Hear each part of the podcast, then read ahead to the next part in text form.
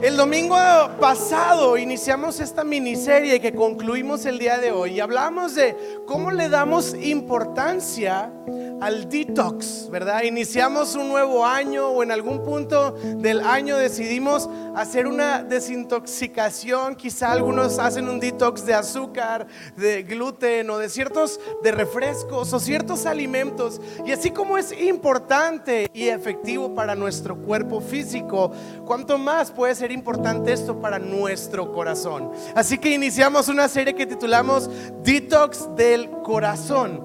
Y el día de hoy tenemos un mensaje a que estoy seguro va a ser de mucha bendición. Estamos considerando el libro de Hebreos y lo que quiero hacer es leer unos versículos, orar y entramos juntos al mensaje del día de hoy. ¿Está bien? ¿Están conmigo? Quiero leer Hebreos capítulo 12, versículo 14. Y dice Hebreos 12, 14. Esfuércense, esfuércense, dice el autor, por vivir en paz con todos y procuren llevar una vida santa, porque los que no son santos no verán al Señor. Cuídense, se fijan los verbos, esfuércense, cuídense unos a otros para que ninguno de ustedes deje de recibir la gracia de Dios. Tengan cuidado de que no brote ninguna raíz venenosa de amargura, la cual los trastorne a ustedes y envenene a muchos. Asegúrense, fíjense los, los verbos que está usando el autor, asegúrense de que ninguno sea inmoral ni profano como Esaú, que cambió sus derechos de primer hijo varón por un simple plato de comida Ustedes saben que después, cuando quiso recibir la bendición de su padre, fue rechazado y ya era demasiado tarde para arrepentirse. Y a pesar de que suplicó con lágrimas, a pesar, perdón, de que suplicó con lágrimas amargas. Mi mensaje del día de hoy lo titulé Raíces y semillas. Raíces y semillas. ¿Me acompañan a orar? Señor, en el nombre de Jesús, te pedimos que nos hables en esta tarde. Tenemos nuestro corazón dispuesto a escucharte y que sea tu Espíritu Santo iluminando las áreas del corazón en donde tú quieres hablarnos y que esta palabra pueda traernos vida. Yo te lo pido, Señor, avívanos, refrescanos, empodéranos con el poder de tu palabra en el nombre de Jesús. Y si alguien está contento una vez más, puede decir amén y darle un fuerte aplauso a nuestro Dios. Uh. En el 2022 hace un par de años salió esta película en el cine, seguramente algunos de ustedes la vieron, no es nueva, pero pues es una segunda eh, película de esta saga, o esta, bueno, no es saga porque es la segunda película, pero Top Gun, ¿alguien vio Top Gun? Sí, con mi, mi tío, eh, es familiar mío, Tom Cruise, este, es broma, pero salió esta de Top Gun Maverick en el 2022, si no la vieron, sorry, ahí va un super spoiler, pero llevas dos años tarde de haberla visto, así que este, pero en esta, en esta película, eh, Tom Cruise ya está grande, aunque cuántos saben que Tom Cruise nunca está grande, ¿sí?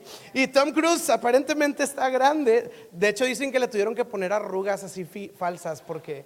Y, Tom Cruise en la película que es, es Maverick, ya tiene 30 años de servicio en todo esto de los aviones y las guerras, y se presenta un problema de que hay una base que están fabricando cosas y bombas y no sé qué cosas terroristas, y entonces asignan a este Maverick a capacitar a un grupo de los top elite eh, eh, pilotos, eh, pues los Top Gun, ¿verdad? Y, y el reto de Maverick es que tiene que capacitar a todos estos pilotos para llevar a cabo una misión extremadamente peligrosa, complicada y aparte con límite de tiempo. Era como, y tiene que salir pero ya, ¿verdad? Entonces le hablan al experto que es Tom Cruise, bueno, Maverick, y, llega y tiene este grupo de los elite, estos pilotos expertos, capaces, talentosos, virtuosos.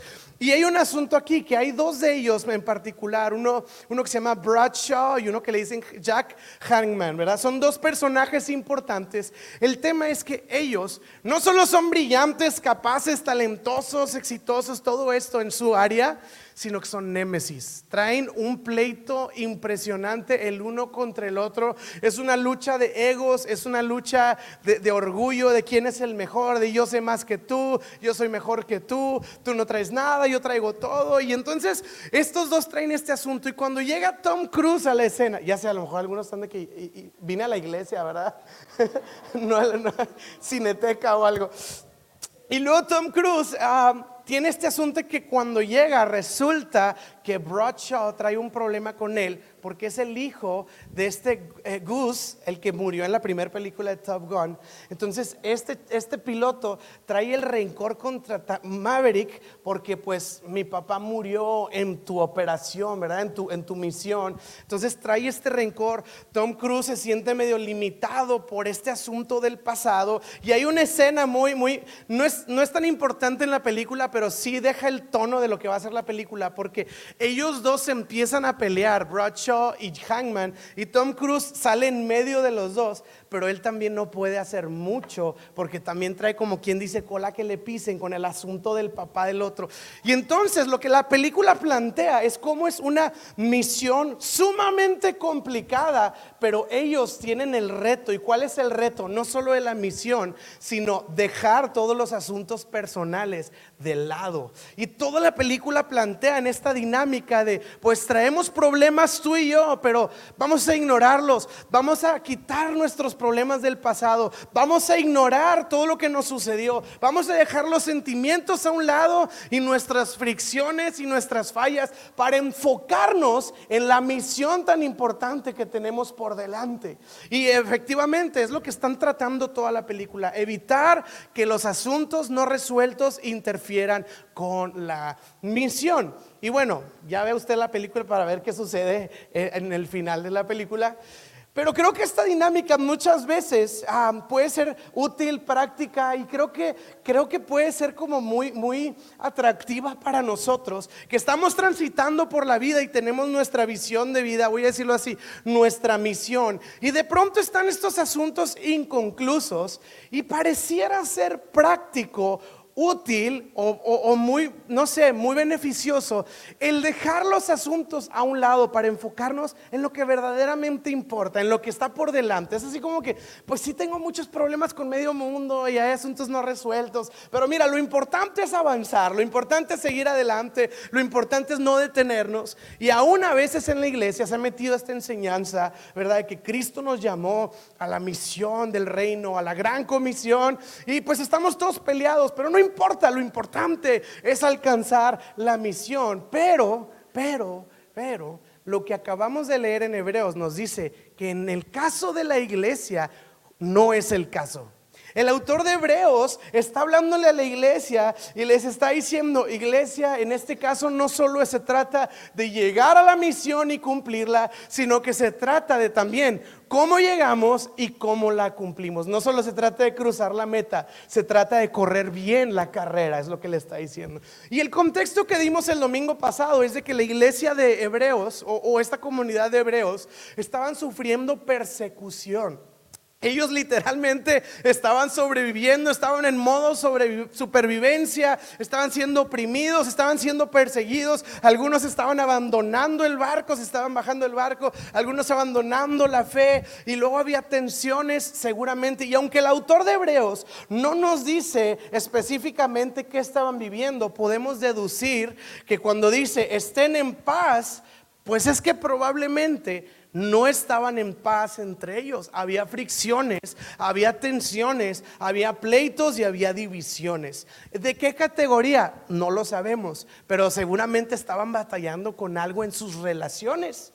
Seguramente estaban ellos teniendo todo este asunto, no sé, seguramente algún familiar estaba tratando de abandonar la fe y lo, no, no la abandones. Es, y empezaban a pelear o a lo mejor algunos, eh, hay que reunirnos a orar y otros decían, no, porque nos van a descubrir y nos van a perseguir. Y seguramente este tema de la persecución estaba trayendo una presión así gigantesca sobre la comunidad eh, de los hebreos. Y entonces el autor les da esta carta, les dice tres cosas básicamente, que son las que quiero considerar el día de hoy en este mensaje. La primera es el peso de la relación, el peso de la relación. Y quiero volver a leer Hebreos 12, 14.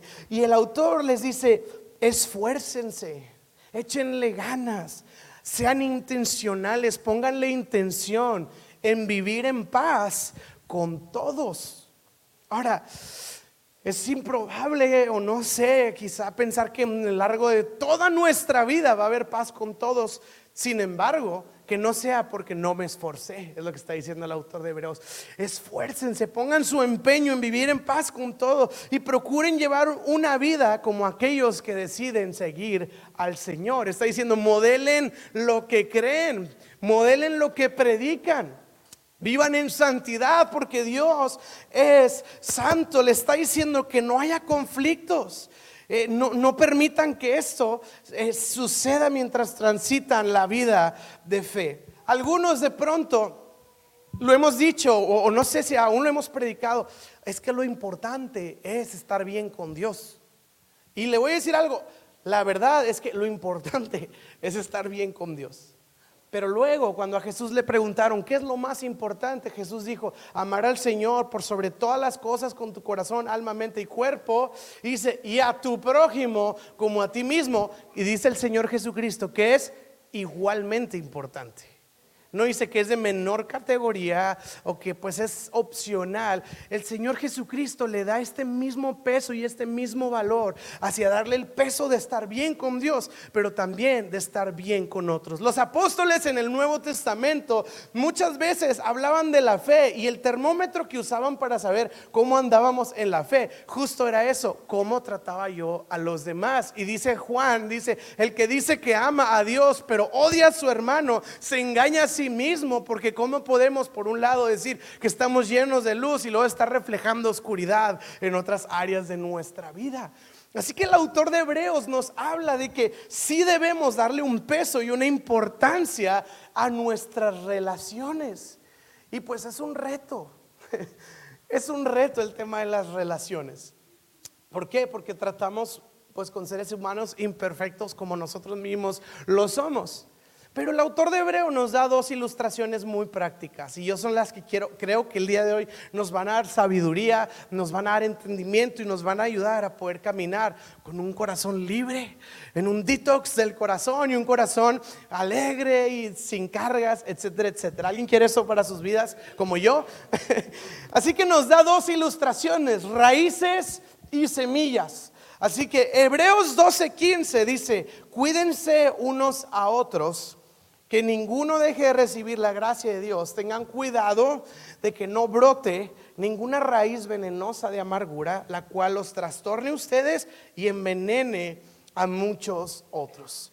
Y me encanta porque el autor de Hebreos sabe que los problemas, las ofensas y todas estas cosas no solo suceden en un punto, ¿verdad? Hay una ofensa en un punto, sino que el autor de Hebreos se va más allá y dice, no dejes que eso que pasó crezca. Y nos está dando una ilustración. Está diciendo que los problemas no solo son un acontecimiento, sino que tienen en su potencia la capacidad de crecer como una raíz hace crecer una planta completa. Y el Nuevo Testamento está lleno de estas parábolas que hablan de semillas y de árboles que crecen. Pero en este caso no está hablando de una semilla de fe como la semilla de mostaza y que da un árbol gigante y que su fruto es dulce. Aquí está diciendo el autor de Hebreos, cuídense de que no crezca una raíz amarga porque luego va a ser una planta que va a dar un fruto amargo y ese fruto va a contaminar a todos los que nos rodean. Así que lo que está diciendo el autor de Hebreos, algo muy interesante es esto. Las raíces no son estáticas, las raíces que crecen. ¿Y crecen con qué? Con el tiempo. Con el tiempo. ¿Cuántos hemos escuchado o hemos dicho o hemos puesto en el Facebook? El tiempo lo cura todo o el tiempo lo sana todo. Y yo diría el día de hoy, más bien el tiempo lo empeora todo cuando no está resuelto. Sí, a veces pensamos, ah, voy a aventarle esta, esta bolita de nieve, ¿verdad? Así como que ahí va, ¡pum! Y lo que debemos de saber es que si yo aviento una bola de nieve y la dejo avanzar, va a ir creciendo y va a ir creciendo y, y de repente no la voy a poder detener hasta que se convierte en una avalancha. Entonces lo que está diciendo el autor de Hebreo es, hey, no dejen pasar el tiempo con las tensiones y los conflictos que ustedes están experimentando, porque lo único que va a lograr es que esa raíz crezca y crezca y crezca y crezca y de repente se vuelva un árbol gigante, pero venenoso. Y luego lo que está diciendo aquí el síntoma de lo que puede suceder es que no solo es algo que ya está internamente, vamos a decir, debajo de la tierra como lo es una raíz, sino que ya se externa y luego no solo me afecta a mí, sino que empieza a influenciar a todo lo que me rodea, a todos los que me rodean. Quizá de pronto yo pueda pensar, oye, como que, ay, ay, una queja, ¿no? Ay, la gente, ¿cómo es? Y luego, mira, ya nadie se quiere juntar conmigo.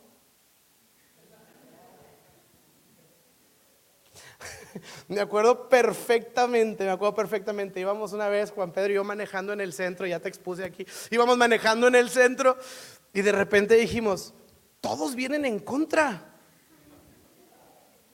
¿Sí? todos están mal, ¿verdad? Todos los carros y camiones vienen en contra.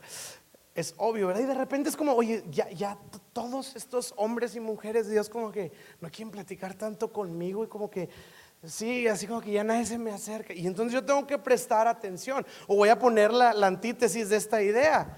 Todos nos juntamos súper bien pero todos somos bien quejumbrosos, bien problemáticos, bien tóxicos, bien criticones, bien juzgones. Entonces hay una de dos.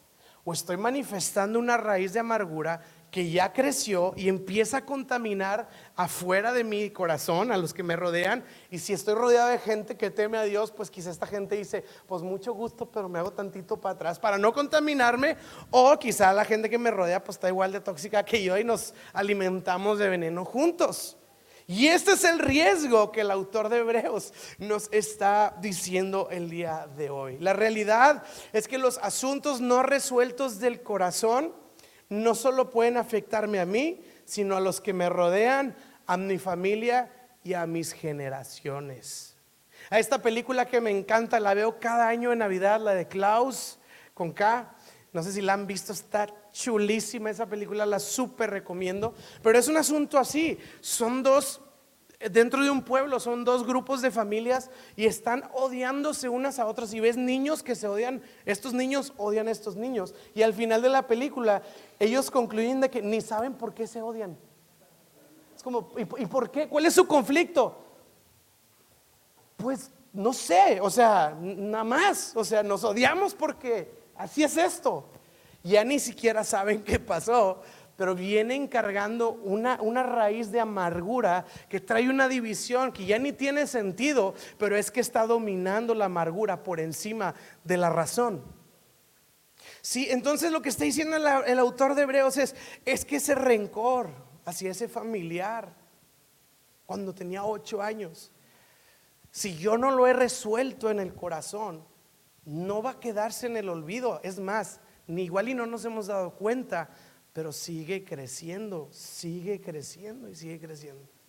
¿No se ha dado cuenta qué difícil es crecer una planta bonita, mantener una planta bonita? Y luego la hierba mala, ¿cómo crece pero sobrenaturalmente? Deberíamos de cambiar el concepto, ¿no? Que las flores bonitas son las malas y la hierba mala es la buena, para no batallar tanto en hacerla crecer. Y es el mismo principio. Es que ese rencor, si no lo he resuelto, va a crecer hacia ese familiar o hacia esa iglesia que me hizo tanto daño, hacia ese pastor que fue tan injusto. Y hay pastores injustos, sí, claro que lo hay. Pero también ha habido meseros que no me han tratado bien y no por eso dejé ir a restaurantes, ¿verdad? o dejé de comer. Entonces, tenemos que resolver, oye, esa falta de perdón es que cuando nos casamos hace 20 años, tú me dijiste, y todavía no lo supero, ¿verdad? La ofensa que me guardé y dejé pasar, en realidad no, no pasa, crece. Así que necesitamos atender el corazón porque todos estos asuntos se vuelven una raíz amarga que tienen un poder creciente, inicia en mi corazón y luego alcanza a los que me rodean. Crecen en nuestro interior. Escuché, estaba platicando con una persona y, y esta persona... Eh, sus, papás ya fallecieron hace tiempo y, me estaba diciendo y luego vivió algo y me dijo, híjole, y es que mi mamá, si, viera lo que estoy haciendo ahorita, ya me, como ya me aceptaría. ¿Verdad? Y yo digo, qué complicado, porque aún las personas ya no están vivas en esta tierra y la persona sigue dependiendo de una aprobación de alguien que ya no le puede dar esa aprobación. Nunca lo tuvo en su vida, y lo sigue buscando. Y el asunto es, yo pensé, ¿y de dónde vas a conseguir esa aprobación? Ahora, obviamente de Cristo, pero yo estoy pensando en, la persona y digo, híjole, sigues buscando aprobación de alguien que ya no está físicamente para dártela. Y es un asunto no resuelto. Y pasaron los años y pasaron los años. Y cada vez es más imposible resolverlo si no es por la gracia de Dios. Ok, estoy hablando en un plano humano. Así que no podemos desatender las ofensas. Yo les quiero decir que, y, no, estoy, no estoy hablando de algo dramático, estoy hablando de algo del corazón. A mí, a mí me, yo, tengo este hábito de repente cuando vivimos alguna ofensa, algún problema, algún asunto que va directo hacia mí. Y, hay veces, digo, hay veces que de verdad se me resbala en el buen sentido de que no, me gancho, pues, y lo resuelvo rápido. Pero hay veces que pasa el tiempo y, y ese el año pasado hubo un asunto ahí y estábamos un día cenando, Andrea y yo, y le dije, oye, te digo algo. Y Andrea me dijo, ¿qué pasó? Y le la verdad, lo que esta persona sí me agüitó. La verdad, sí, sí me quebró. Y le dije, hasta siento una especie de luto dentro de mi corazón por esto que pasó. Y lo vengo cargando. Le dije, honestamente, sí lo estoy cargando. Tengo que reconocerlo. ¿Por qué? Porque tengo que sacarlo. Sacarlo de mí. Pero tengo que aceptarlo primero. Y yo, ¿y cómo es esta cosa? Y yo, no, no, todo bien, de victoria en victoria, triunfo en triunfo y gloria en gloria, Dios es bueno. Y de repente es como, no, la verdad, o sea, dime la verdad, ¿no? Y la verdad es que esta cosa sí me afectó, o sea, sí me puede y, no, no lo puedo sacar de mi mente. Y ya que lo reconoces, vas a Dios. Y dice, Señor, aquí traigo esto cargando. Y se acuerdan el domingo pasado, y suelto y suelto. No quiero, Señor, que esto me cargue. No quiero cargar con ofensa. No quiero cargar con iras o problemas. No quiero, no quiero dejar que el tiempo se encargue de sanarme. Quiero que Cristo se encargue de sanarme y no el tiempo. Quiero que, la amargura no crezca en mi corazón, no quiero llenarme de amargura y de veneno y empezar a estorbar lo que Dios quiere hacer en mi vida. Así que estamos hablando de raíces y luego el autor de Hebreos habla de otro elemento, semillas. Y quiero seguir leyendo los últimos versículos, dice Hebreos 12, 16. Asegúrense de que ninguno sea inmoral ni profano como Esaú. Entonces, está hablando de una raíz de amargura y ahora nos va a dar un ejemplo. Y usa a Esaú de ejemplo. Y es interesante porque todo el asunto de Esaú fue por unas lentejas, ¿verdad? Las semillitas, semillitas de lentejas. Y, dice, asegúrense que no sean como Esaú, que cambió sus derechos del primer hijo varón por un simple plato de comida. Ustedes saben que después cuando quiso recibir la bendición fue rechazado y era demasiado tarde para arrepentirse, a pesar de que suplicó con lágrimas que amargas lágrimas amargas, había amargura en el corazón de Esaú. ¿Y cuál es la famosa historia de Esaú? Aunque es muy larga, no la voy a decir toda, solo voy a mencionar dos cosas o dos aspectos. La Biblia dice que estos cuates, Esaú y su hermano Jacob, tienen el récord de la pelea más temprana en la historia. Sí, Génesis eh, capítulo 25, 24. Fíjense bien, Génesis dice, cuando llegó el momento de dar a luz, Rebeca comprobó que tenía mellizos. Dice el siguiente versículo. El primero en nacer era muy rojizo y estaba cubierto de mucho vello como un abrigo de piel y por eso lo llamaron Esaú. Y dice, lo llamaron Esaú. Después nació el otro mellizo, dice, agarrando con la mano el talón de Esaú. O sea, desde el vientre de su madre, ellos ya estaban, yo voy a salir primero. yo voy a salir. Y ándale que Saúl se, se le adelantó y el Jacob lo agarró del talón. Dijo, no, no te me vas. Si me vas a ganar, que sea por segundos y no por minutos. Y desde que nacen, el tono que la Biblia está usando para hablar de este agarrón del talón, literalmente está hablando del conflicto que ellos están iniciando desde su nacimiento. Y vamos a ver que a lo largo de la vida de Jacob y Esaú, que son hermanos, ellos vivieron una serie de conflictos muy complicados, pero todos en el contexto de la familia, todos en el contexto de su, de su situación. Y, y el, el asunto aquí es que Esaú es el primogénito y en el contexto judío los primogénitos participaban de una bendición especial de Dios. Dios lo estipuló así. Nadie se le ocurrió, Dios lo estipuló así. Digo, y tiene un propósito que después veremos. Pero Dios dijo que le daría una bendición especial a los primogénitos. Y por eso hasta la fecha los hijos mayores son más guapos, más inteligentes y más fuertes. ¿Cuántos hermanos mayores hay por acá? ¿Alguien puede decir amén? los hermanos menores, tranquilos, tranquilos, tranquilos. También hay gracia y misericordia para los demás. Y, Esaú tenía esta especial bendición de parte de Dios, que tenía una responsabilidad, no era nada más por nada más, por eso digo que luego lo podemos platicar, pero Esaú nace con este privilegio y esta responsabilidad dada de parte de Dios.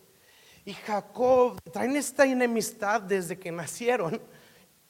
Y llega un punto en la historia en la que Jacob conspira con su mamá ya estaba grande, pero conspira con la mamá, el muñeco, y le quiere robar la primogenitura a su, a su hermano mayor.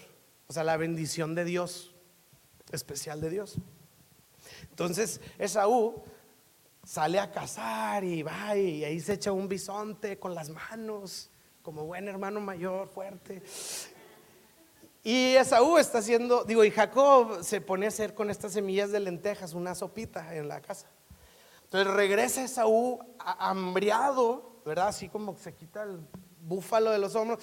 Tengo hambre, muero, de hambre, dice, dice Esaú. Y Jacob le dice, y Jacob le saca el plato de lentejas. ¿Cuántos saben que con hambre hasta las lentejas parecen... Y se lo saca y pues le brillan los ojos a Esaú. Y, le dice, ¿me das? Y entonces Jacob le dice, sí, pero con una condición. ¿Cuál? Dame tu primogenitura. Y como agarró vulnerable al Esaú, ¿cuántos saben que con hambre uno no piensa bien? ok. Y empieza a comer y el otro se pone piel de, animal, así como un cobertizo ahí de animal, y va con el papá que ya no veía y le dice, padre, soy Esaú. Pero era Jacob. Esto también es una enseñanza muy interesante. Cuando tenemos que ponernos una máscara, un disfraz para pensar que Dios nos va a bendecir. Pero bueno, como si Dios no nos quisiera bendecir. Y llega Jacob y le dice, Padre, bendíceme, soy Esaú. Y le dice, ¿eres Esaú? No veo. Y le dice, sí, mira, tócame. Y tiene una piel de animal. Que digo, qué bárbaro Esaú, si estaba bien vallido. Y, y, ah, sí, eres Esaú. Y le da la bendición de la primogenitura. Y de repente llega Esaú y se da cuenta que lo, lo, lo transeó, disculpe la expresión cotidiana aquí, pero pues lo picudió. Y ahora, porque el papá era el que daba la bendición, Esaú se da cuenta que Jacob le robó ese, esa bendición y ese privilegio de parte de Dios. Y dice que Saúl se llena de amargura y empieza a llorar y le dice, Padre, no era yo, era, era, era Jacob, bendíceme. Y el padre le dice, se acabó, no hay más para ti, se te adelantó, se te durmió el gallo. Ya ni modo, yo ya di la bendición, ¿verdad? Y entonces Jacob se llena de, Esaú se llena de amargura y fíjense en qué termina esto, dice versículo Génesis 27, 41, dice, y desde ese momento, desde ese día, dice, Esaú odió a Jacob. Y dice, porque su padre le había dado, la bendición a él. Entonces Esaú comenzó a tramar. Fíjese, no fue un odio momentáneo. ¡Ay, qué coraje! Pero bueno, la vida sigue. No. De estos problemas desde la infancia creció a ser un odio y luego el odio se convirtió en el motor para tramar algo. Y dice, empezó a tramar y dice lo siguiente, pronto haré duelo por la muerte de mi padre y después mataré a mi hermano Jacob. Literalmente le dice a Jacob, cuando se muera mi papá, sigues tú. Y Jacob tiene que huir de su casa, tiene que huir totalmente preocupado y angustiado de esta enemistad. ¿Y saben qué es lo que esto provoca en el corazón de Jacob? Que él viva con un cronómetro de vida. ¿Sí? Porque vamos a ver más adelante que un día uno de sus servidores de Jacob le dicen, oye, Esaú está cerca, ¿eh? Y vas a ver que a Jacob, mira, le tiemblan las piernas. Porque le dice, Esaú está cerca con 400 soldados. Y Jacob está angustiado.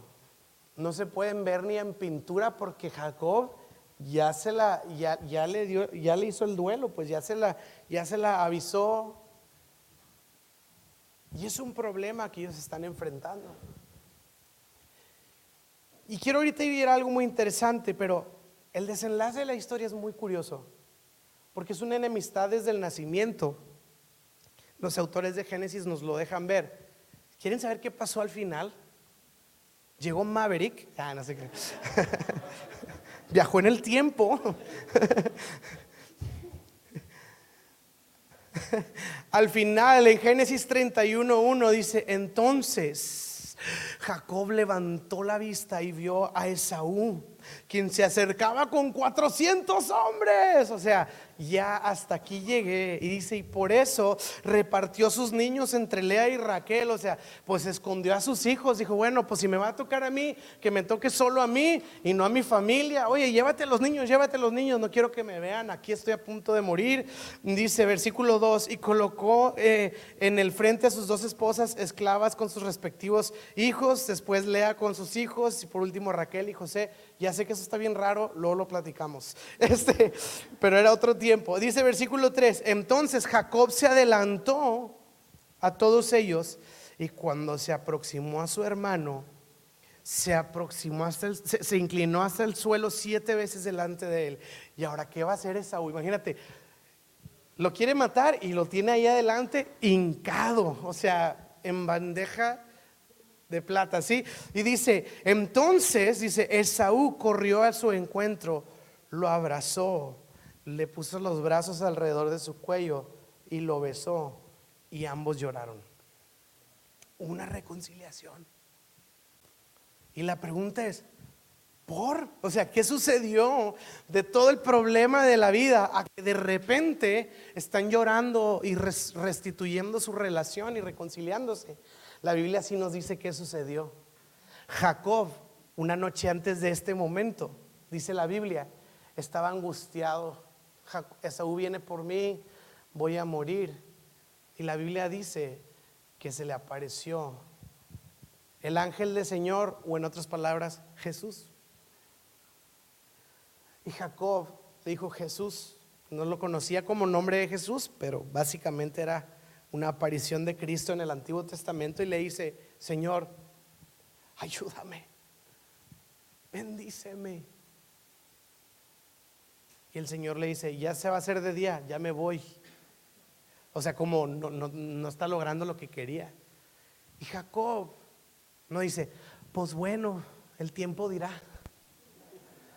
En este momento de su vida, Jacob dice, no, no te voy a dejar ir hasta que me bendigas. imagino a los ángeles del cielo viendo esa conversación. ¿Cómo le habla así al Señor este desgraciado? Si supiera con quién está hablando y me imagino al Señor, déjalo, déjalo, está Y dice que Jacob se le abalanza y, quiere someter al Señor.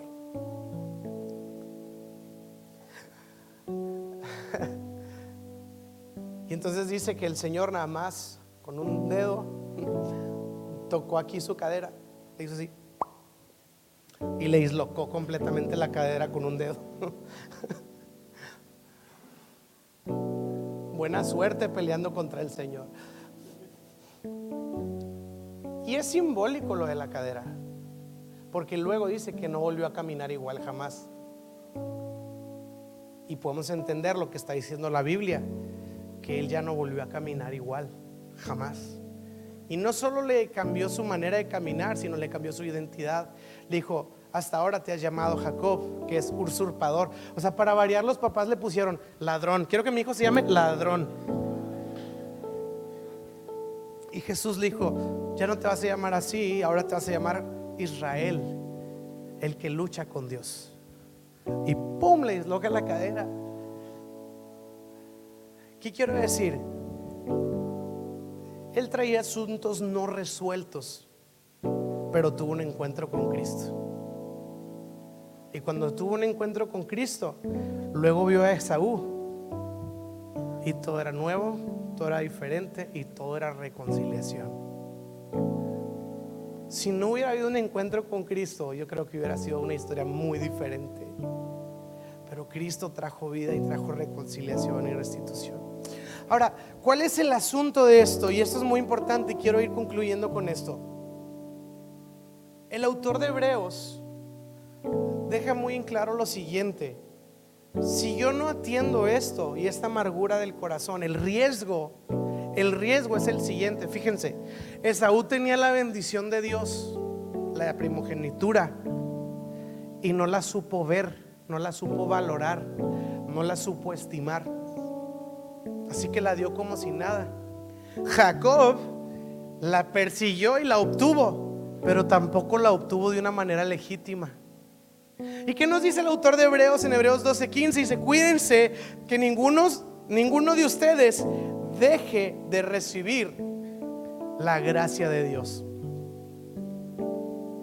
¿Qué quiere decir? Que la amargura que tenían Jacob y Esaú no les permitía interactuar de la manera correcta con la gracia de Dios, con la bendición de Dios. No podían valorarla o no podían tenerla legítimamente. Estaba uno así como menospreciándola, no reconociéndola y estaba el otro diciendo, tengo que transar para ver si, le, si convenzo a Dios de, de que haga lo que yo quiera. Y ninguno de los dos estaba interactuando apropiadamente con lo que Dios quería hacer. ¿Por qué? Porque la raíz de amargura les estorbaba de ver lo que Dios tenía delante de ellos. Y eso es lo que está diciendo el autor de Hebreos. Dice, cuídense que no brote una raíz de amargura, porque eso va a estorbar la gracia de Dios en sus vidas. Ahora yo hago la pregunta, ¿qué es la gracia de Dios para mí? Literalmente la gracia de Dios me da aliento cada mañana. La gracia de Dios me sostiene sobre mis pies cada segundo que yo estoy en esta tierra. La gracia de Dios me permite abrir la Biblia y conocer más a Cristo. La gracia de Dios me da salvación y vida eterna. Y el autor de está diciendo, todo eso va a ser estorbado si dejas que la amargura brote en tu corazón. No vas a poder fluir de la manera correcta en la bendición de Dios porque la amargura te estorba. Y no sé si te ha pasado o lo has visto, personas que conocen toda la teología, que predican como el apóstol Pablo, que saben todo el hebreo, el griego y el arameo, y que luego escuchas y dices, ¿y cómo él no se da cuenta de su propia vida? Habla muy padre del perdón, pero mira, todas sus relaciones están quebradas. ¿Por qué no lo ve? Porque la amargura estorba nuestra visión, estorba nuestra interacción con las cosas de Dios. Y a mí se me hace muy fuerte que el autor de Hebreo diga, dejen de alcanzar la gracia de Dios brotando una raíz de amargura. Literalmente la raíz de amargura nos estorba todo. Así que yo quiero el día de hoy traer esta parte final del mensaje acerca de cómo Jacob tuvo que ser herido para experimentar la gracia de Dios. ¿Y a qué me refiero con eso? No sé, no estoy diciendo que tenemos que sufrir para experimentar el amor de Dios para nada. Pero cuando hablamos de reconciliación y de restitución, de perdón y de todo esto, en realidad siempre alguien tiene que pagar el precio. Y no estoy hablando de un precio literal, de un sufrimiento literal. Pero si Charlie me ofende, obvio es broma. pero si Charlie me ofende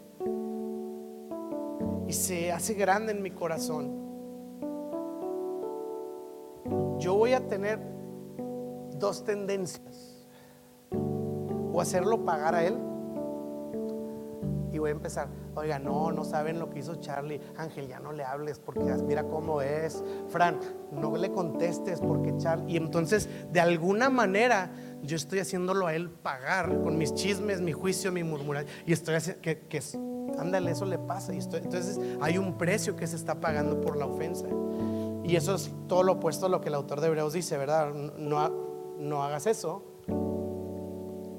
Pero si he sido perdonarlo, ¿quién está pagando el precio?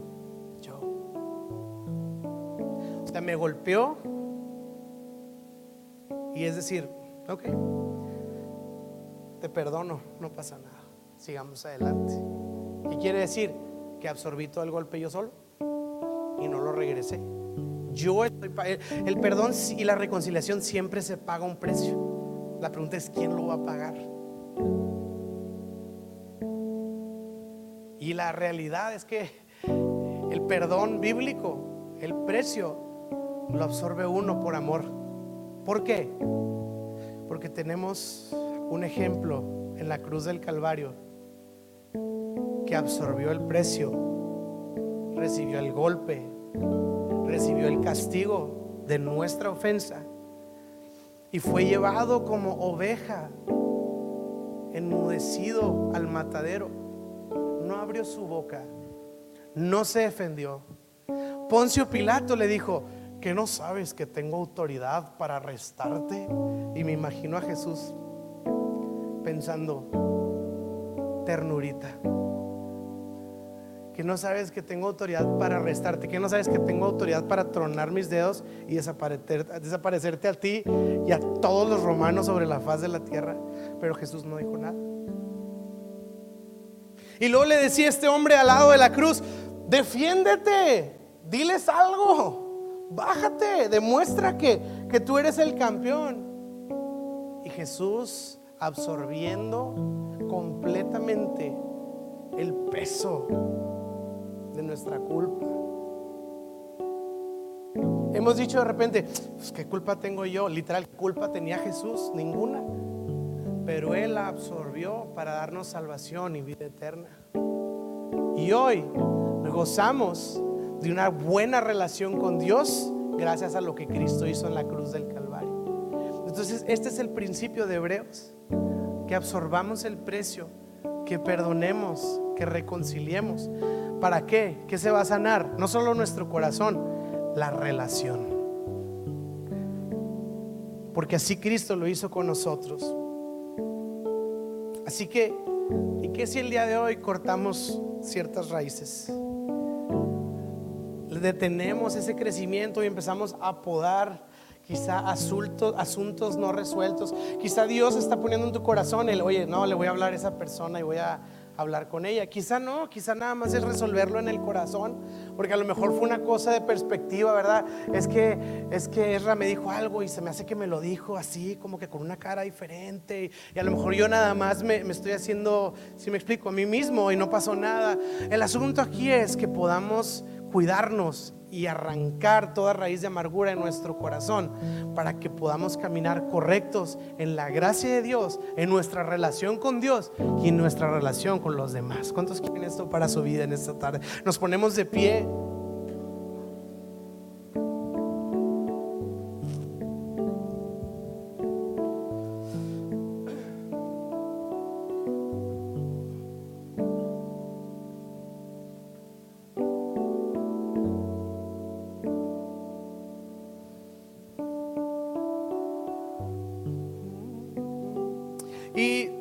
Manera sencilla quisiera terminar orando y invitarte a considerar lo que hemos compartido en esta mañana, en esta tarde, y que puedas orar a Dios diciéndole, Dios, dame sabiduría para entender lo que esto significa para mí.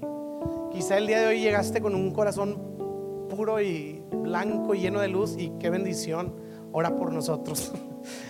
Pero quizá el día de hoy dices, yo sí traigo dos, tres nombres ahí en el corazón un poquito atorados, este, o dos o tres asuntos que han estado ahí y en la noche me acuerdo y de repente me, recuerdo y se me, como que quiero cerrar los puños y me acuerdo y,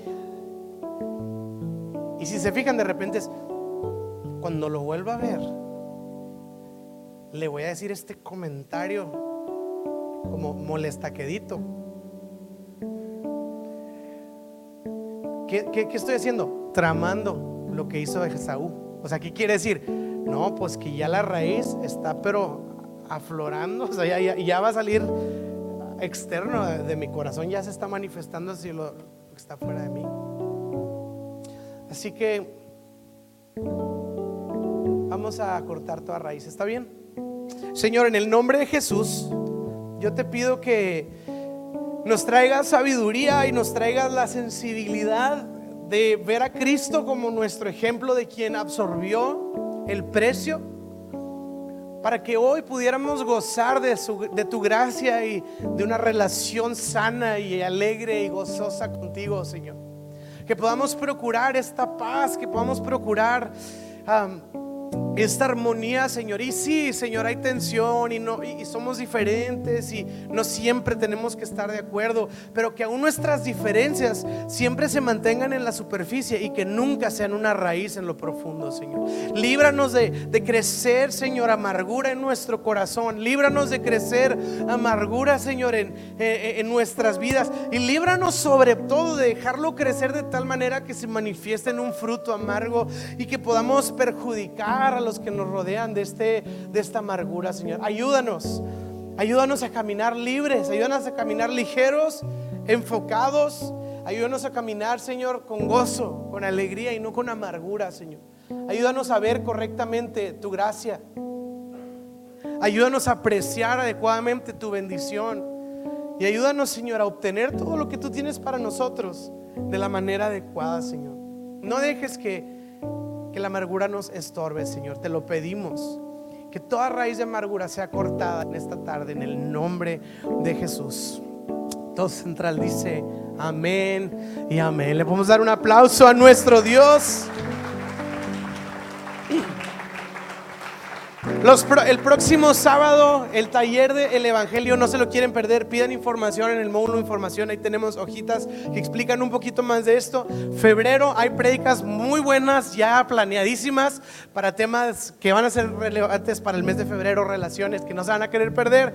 Déjame orar para despedir la reunión, para bendecir tu semana y recordarte que hay un sobre en tu silla por medio del cual somos generosos ah, con Dios, damos nuestros diezmos y ofrendas. Padre, en el nombre de Jesús, te damos con un corazón contento, alegre, ah, libre ah, y agradecido, Señor. Te pido que bendigas estos diezmos y estas ofrendas y las familias que están aquí entre nosotros, que podamos gozar, Señor, de, de tu bendición esta próxima semana, Señor, y que seamos personas que caminan con raíces, pero raíces de fe, raíces de gozo y nunca raíces de amargura. Te lo pido en el nombre de Jesús y todo central dice amén y amén. Estamos despedidos, que Dios los bendiga. Gracias.